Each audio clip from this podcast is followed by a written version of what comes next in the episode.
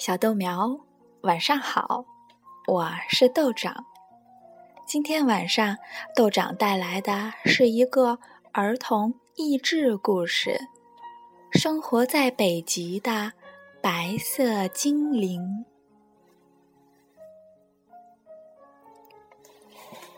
黑熊先生大摇大摆地走在森林中，神气无比。黑熊先生是怎么了呀？怎么是一副很高兴的样子？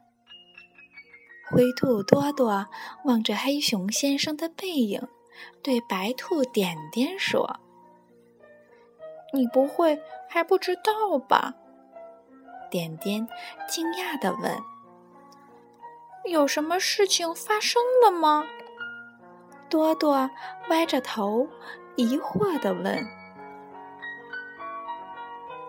点点兴奋地说：“黑熊先生的亲戚北极熊上动物新闻报纸啦！”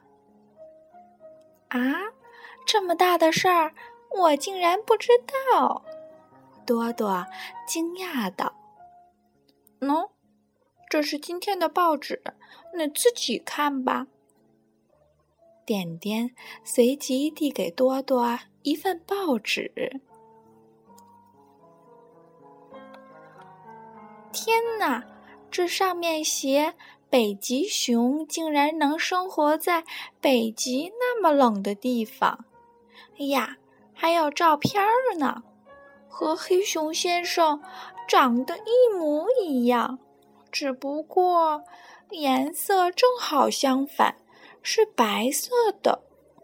可是，为什么北极熊先生不怕冷呢？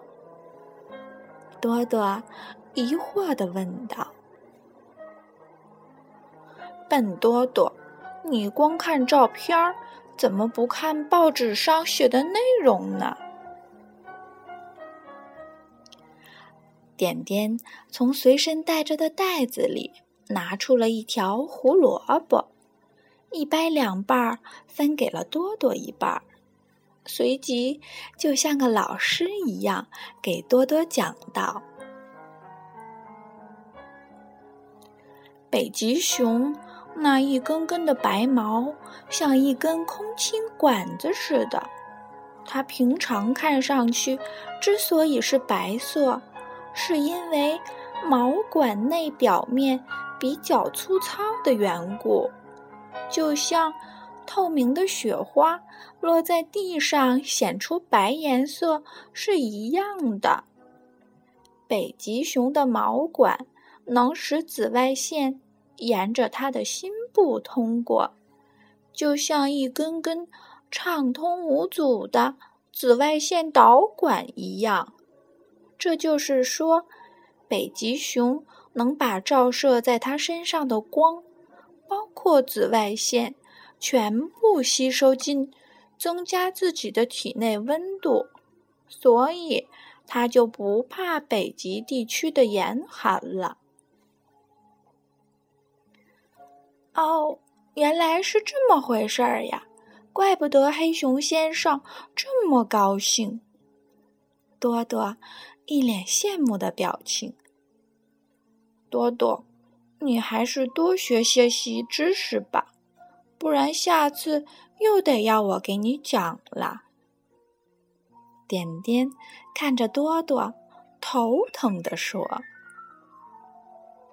好啦，今天的故事就讲到这儿了。你喜欢这个生活在北极的白色精灵吗？